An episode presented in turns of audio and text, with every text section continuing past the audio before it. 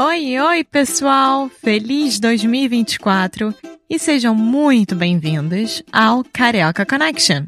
My name is Foster. I'm an American learning Brazilian Portuguese. And as always, I'm here with. Alexia, eu sou brasileira, carioca do Rio de Janeiro. Each week, we bring you a new conversation full of real life Brazilian Portuguese that you will never find in the textbooks. And if you want to learn more about what we do, visit our website at karaokeconnection.com. Okay, let's get on with the show.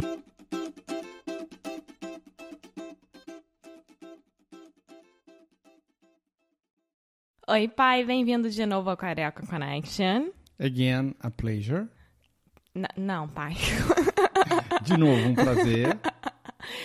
Sim, um prazer imenso. E hoje eu quero conversar com você sobre um assunto que a gente recebeu dos ouvintes que eles querem muito saber. Não foram só dois e-mails sobre, foram mais do que dois e-mails sobre. Eu não vim preparada para esse episódio, então você vai precisar ser bem direto e reto nas respostas, porque a gente vai falar sobre a participação do Brasil durante a Segunda Guerra Mundial. Ok. Então, minha primeira pergunta é: quando que começou a participação do Brasil durante a guerra? Bom, primeiro, vocês não estão escutando um historiador, eu não vou ter datas precisas e tal, mas eu vivi isso, eu, eu sou fruto desse episódio, eu vou dizer para vocês por quê. Mas foi em na, mais ou menos 1943, quando o Brasil então entrou ao lado dos aliados na Segunda Guerra Mundial. E você nasceu em 1945, né? Sim. Meu pai foi convocado para a guerra. Ele estava numa cidadezinha perto do Rio de Janeiro, onde embarcavam as tropas. Três Rios? Três Rios. Três Rios fica perto de Petrópolis. Fica na estrada de Petrópolis. É muito perto mesmo, fica acho que a duas horas e meia do Rio de Janeiro. É uma cidadezinha muito pequenininha hoje em dia. Nunca fui, vou ser muito sincera, mas eu sei que fica ao lado de Petrópolis. Então, ele, as tropas brasileiras, parte delas estavam em Três Rios, acantonadas, como se fala, esperando. O que, que, é acantonada? Acantonadas é em barracas, esperando uh, o embarque no, no, navio. Minha mãe, grávida de mim, estava uh, num pequeno hotel no Rio de Janeiro, separado do meu pai, não tinha um contato, claro, é época de guerra. E daí o tempo foi passando e quando chegou na época do meu pai embarcar, com a graça de Deus a guerra acabou. Mas eu estou um pouco confusa, porque a participação no Brasil começou em 1943. E você, em 1945, nasceu. Mas eu sei, claro, porque é da minha família, que o meu avô estava indo, né, para a guerra e a vovó estava grávida de você, não é isso? Então Sim. ele foi convocado só dois anos depois de quando começou. É, já tinha ido um contingente grande O de que, que é Brasil. contingente? Contingente é um número de soldados. Tinha ido uma divisão, seriam por volta de 50 mil homens. Então, o meu pai estava com as tropas que iriam chegar ainda para reforçar essa, essa divisão. E a guerra acabou antes. Mas como é que foi feito, por exemplo, todos os homens brasileiros de tal a tal idade tinham que participar? Como é que foi feita essa Foi feita como chamado. sempre no Brasil. Os homens de tanto a tantos anos são obrigados a se apresentarem para servir o exército e parte deles foi enviado para a guerra. A maior parte eram de pobres, gente pobre, gente que não teve como escapar. Houve muitos, muitos casos de, de gente que inventou uma desculpa para. Enfim. não participar, por exemplo, participar. inventar que a visão estava ruim, E qualquer coisa mil assim. coisas. Mas enfim, meu pai estava lá pronto para embarcar. A guerra acabou e nada do meu pai ser desmobilizado, né? E minha mãe grávida de mim e, e sozinha. Então um dia meu pai chegou pro comandante e falou: Olha, eu servi minha pátria, eu estou aqui, é por uma questão de burocracia, eu não estou sendo desmobilizado. Minha mulher vai ter um filho, eu, e, e eu tenho que sair daqui. Eu, eu peço a sua ajuda e o comandante foi muito legal, liberou meu pai. Meu pai viajou para o Rio, encontrou minha mãe, é, com alegria, vocês imaginam qual. A minha mãe, então, e meu pai decidiram ter o filho no Rio, que eu estava para nascer, dali a mês. Depois resolveram ir para São Paulo, onde tinha parte da família, para ficar mais perto da família.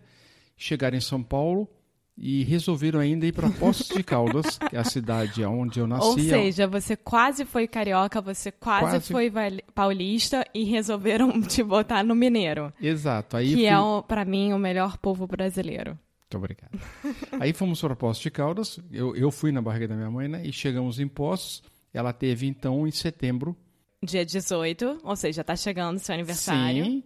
Há 73 anos atrás, ela, 74, ela teve o Marco Antônio, que nasceu lindo e formoso na Santa Casa de Misericórdia de Poços de Caldas. Santa Casa da Misericórdia de Poços de Caldas. Sim, minha filha, eu confesso que eu não sabia se dá, em todo caso.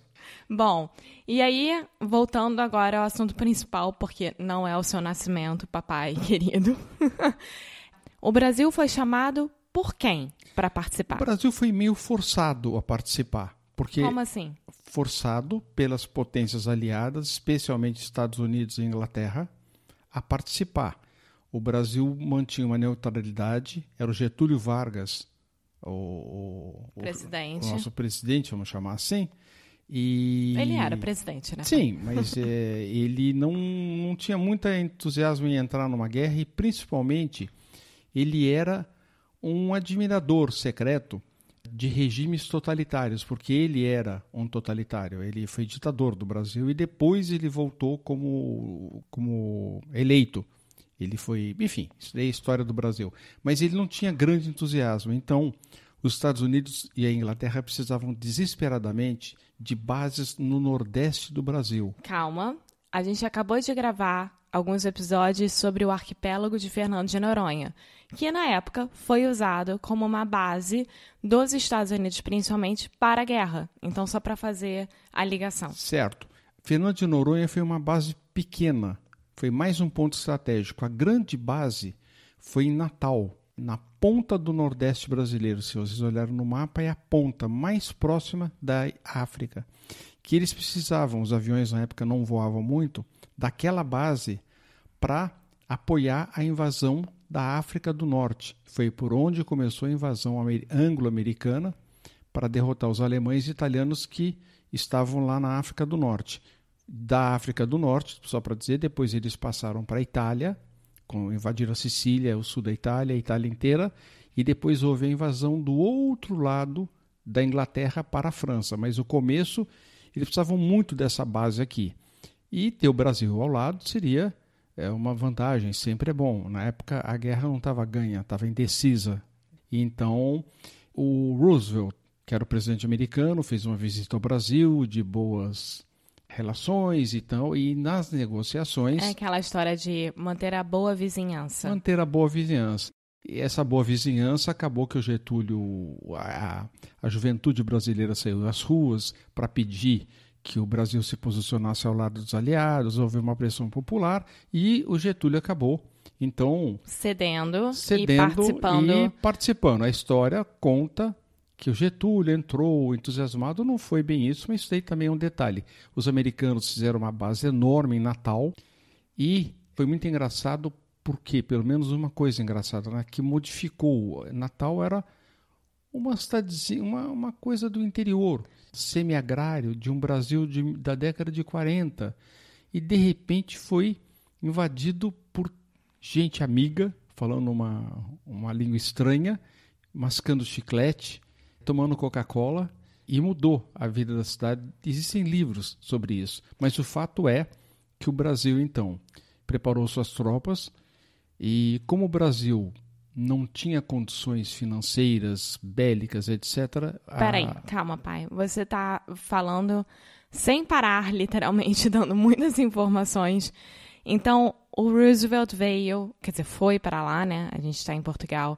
Teve uma reunião com Getúlio, pediu para que o Brasil apoiasse é, os aliados. É, pediu entre aspas. Sim, pai, pediu, né? Porque É. ele não podia ordenar nada. Quase, porque eles, eles já tinham planos preparados para tomar força se por acaso o Getúlio dissesse não. É incrível, mas é isso. E como é que foi, por exemplo, eu entendo essa questão patriota, né, de vou lutar pelo meu país, vou lutar para que o mundo não seja dominado por uma força má, né, que era o Hitler eh, naquela época. Mas assim, o Brasil, entre aspas, não tinha nada a ver. Era uma realidade muito longe, né, da realidade do Brasil, porque quem estava completamente metido nisso era os Estados Unidos com as forças aliadas. O Brasil foi colocado como o mais um que vai à festa, né, aquele plus one. E como é que foi essa questão patriota na época? Todo mundo se juntou para ir, realmente lutavam por isso ou não? Foi uma mistura de emoções. Não, a grande massa da população brasileira não tinha meios de se informar. Era alguns jornais, rádio e só. Quer dizer, não tinha essa, esse frenesi hoje de celular, redes sociais e nada. Mesmo assim, a juventude brasileira foi para a rua. Eu digo a juventude que foi a Uni. A, a juventude brasileira, quando você fala, eram das grandes cidades, né? Rio Das de Janeiro, São cidades, Paulo, claro. porque, como naquela época que você acabou de falar, em 1940, 1950, principalmente o interior e quem não era parte do Sudeste, não tinha acesso a quase nada. né? Exato. Alguns jornais e a Rádio Nacional, que na época todo mundo escutava, mas que não estava muito ligada nesse assunto. Fazendo um paralelo importante, a Argentina ficou neutra, o governo era do Perón. Ah, só uma coisinha, mil desculpas desse 1943, eu não me preparei também. Pode ter sido 42, 43. Não tem menor problema. A Argentina se beneficiou imenso de ficar neutra. Ela ganhou muito dinheiro exportando carne, soja para um mundo em conflito. Imaginem vocês, o Brasil entrou, a gente tinha pouco, mas entrou com tudo que a gente tinha. Nós tivemos uma força aérea lutando na Itália, tivemos 50 mil homens lutando na Itália e a Marinha Brasileira patrulhou as costas da América do Sul, entrou em combate, inclusive, com alguns submarinos alemães que estavam por aqui. E o Brasil entrou então com tudo o que tinha. Era pouco por uma guerra planetária, mas entrou com tudo o que tinha. E, graças a Deus, foi a última vez que o Brasil se meteu em alguma guerra, né? Com a graça de Deus. Que bom. Assim, claro que eu acho que a gente tem que nos defender e etc, etc. É sempre bom ter forças armadas, enfim, mas de qualquer forma, o Brasil não está sob ameaça, além do nosso atual presidente, nenhuma. Então tá tudo certo. Agora, pai, o que, que aconteceu do lado de lá? Como é que foi o resultado para a gente finalizar esse assunto? É, isso é importante, porque nós estamos falando aqui de gente que morreu, que sofreu, que não voltou. Então, os nossos soldados foram para lá. Era a FEB, Força Expedicionária Brasileira. A FEB desceu principalmente no porto de Nápoles, já estava dominado pelos aliados, e seguiu para frente de batalha, numa região montanhosa, perto de Pistoia, uma cidade montanhosa, e participou de algumas batalhas importantes. Uma delas foi Monte Castelo e Monte Cassino, onde os alemães estavam entrincheirados fortemente, O que, que é entrincheirados, pai? é, estavam mantendo posições defensivas fortes. Em trincheiras, Em né? é, trincheiras é uma força de expressão nos pontos ah, montanhosos mais altos, com artilharia pesada, Pontos estratégicos que Sim. você quer falar. E as tropas brasileiras que faziam parte de um grande exército americano e inglês participaram dessas batalhas. Nós tivemos entre 400 a 600 mortos lá na, na Itália, muitos feridos. E o Brasil dominou algumas cidades, ajudou no esforço de guerra. E foi isso que aconteceu. Então, Mas dos, quanto, dos 50 mil que foram, a maior parte voltou, né? Não foi uma perda surreal, isso que eu tô falando. Não, graças a Deus não, porque, repito, nós fazíamos parte de um grande exército inglês é, americano principalmente, e com outras tropas, poloneses livres, a Polônia estava invadida, então tiveram também algumas tropas marroquinas, enfim, a gente não deve falar nem de mais nem de menos. Não foi uma coisa é, dramática que, que mudou o panorama da guerra, mas foi uma coisa muito importante para um país semi-agrário que pela primeira vez na vida, na, na, história, graças a Deus, inclusive, mandou tropas para um outro continente para lutar em favor de uma causa. Muito bom. For, fizeram parte daquilo que o Foster chama The Great Generation, é, dos Estados Unidos, a grande geração.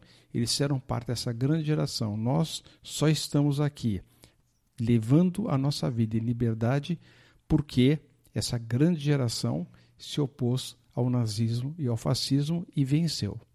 Tá ótimo. Então, acho que com essa conclusão, nós chegamos ao final do episódio. Pai, muito obrigada por de ter nada. participado de novo. E até a próxima. Tchau. Bye, bye. Muito obrigada por ter escutado mais um episódio aqui do Carioca Connection. If you're still listening, we imagine that you are pretty serious about improving your Brazilian Portuguese. That's awesome. You should check out our website at cariocaconnection.com to learn more about our online membership, the CC Club. Some special students get personalized coaching with me and Alexia. So if you want to hang out with us and really improve your Portuguese in 2024, agora é a hora. Então é isso, pessoal. Até o próximo episódio.